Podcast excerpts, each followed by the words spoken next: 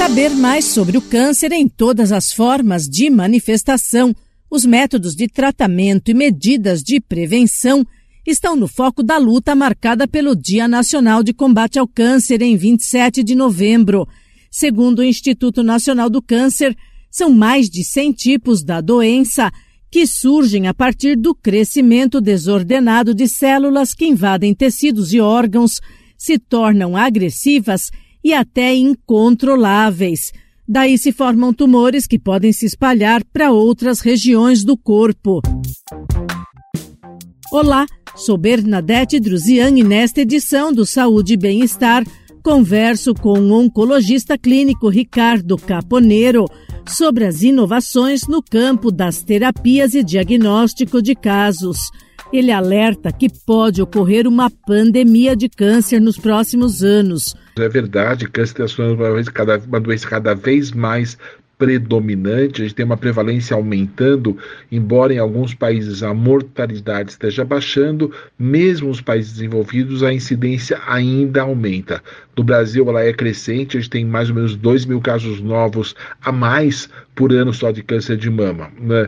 Isso porque a gente se expõe mais a fatores de risco, a gente tem uma população que está cada vez mais obesa, cada vez mais sedentária, isso favorece a incidência, assim como as mulheres têm deixado para engravidar mais tarde, tido menos filhos, se expondo mais aos fatores de risco, tabagismo, reposição hormonal em casos não adequadamente selecionados, uh, e estão morrendo menos de outras causas. Né? Então a gente tem menos mortalidade, uma população que está envelhecendo, tudo isso junto contribui para um aumento maior da incidência. O especialista destaca que, apesar das campanhas de conscientização e avanços no tratamento, é necessário que a população se preocupe de fato com a identificação do problema o mais cedo possível. Mesmo com todas as campanhas que a gente tem tido contra o câncer, o número de vítimas de fato está aumentando.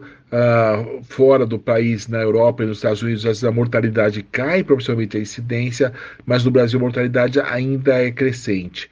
A gente precisa de um diagnóstico mais precoce. As campanhas são efetivas, mas elas não têm levado ainda uma adesão maciça da população. A nossa taxa de adesão para a mamografia está por volta de 40%, quando ela precisaria ser 70%. Então, acho que as campanhas são efetivas, mas não basta pôr um lacinho cor-de-rosa, usar uma camiseta com câncer de mama no alvo da moda, uh, falar do câncer de mama, mas não tomar atitudes de fazer seus exames de prevenção e procurar o tratamento em, tempo, em tempo oportuno. O progresso no tratamento do câncer já atingiu um grau de personalização que permite chegar ao ponto exato do tumor e reduzir inclusive os efeitos colaterais das terapias. De fato, a gente tem tido cada vez um progresso maior. Isso começou no ano 2000, depois do projeto Genoma, quando a gente teve uma grande ampliação da abordagem de biologia molecular no câncer. Isso deu para a gente a oportunidade de identificar vários alvos e vários tratamentos novos contra esses alvos. Então, a gente chama hoje um tratamento mais personalizado, uma oncologia de precisão. Então, a gente hoje tem novas classes terapêuticas, como imunoterapia, inibidores de ciclina, inibidores de uma enzima chamada PARP, que a gente não tinha alguns anos atrás. Então, essa especialização do tratamento e novas drogas tem feito um grande progresso. Mas a gente precisa ter acesso a isso e em tempo adequado, né? não pode ser um tratamento muito tardio e por isso essa, essas campanhas são importantes.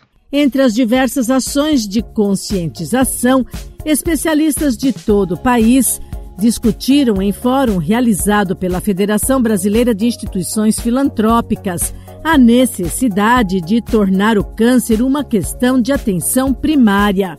Esse podcast é uma produção da Rádio 2.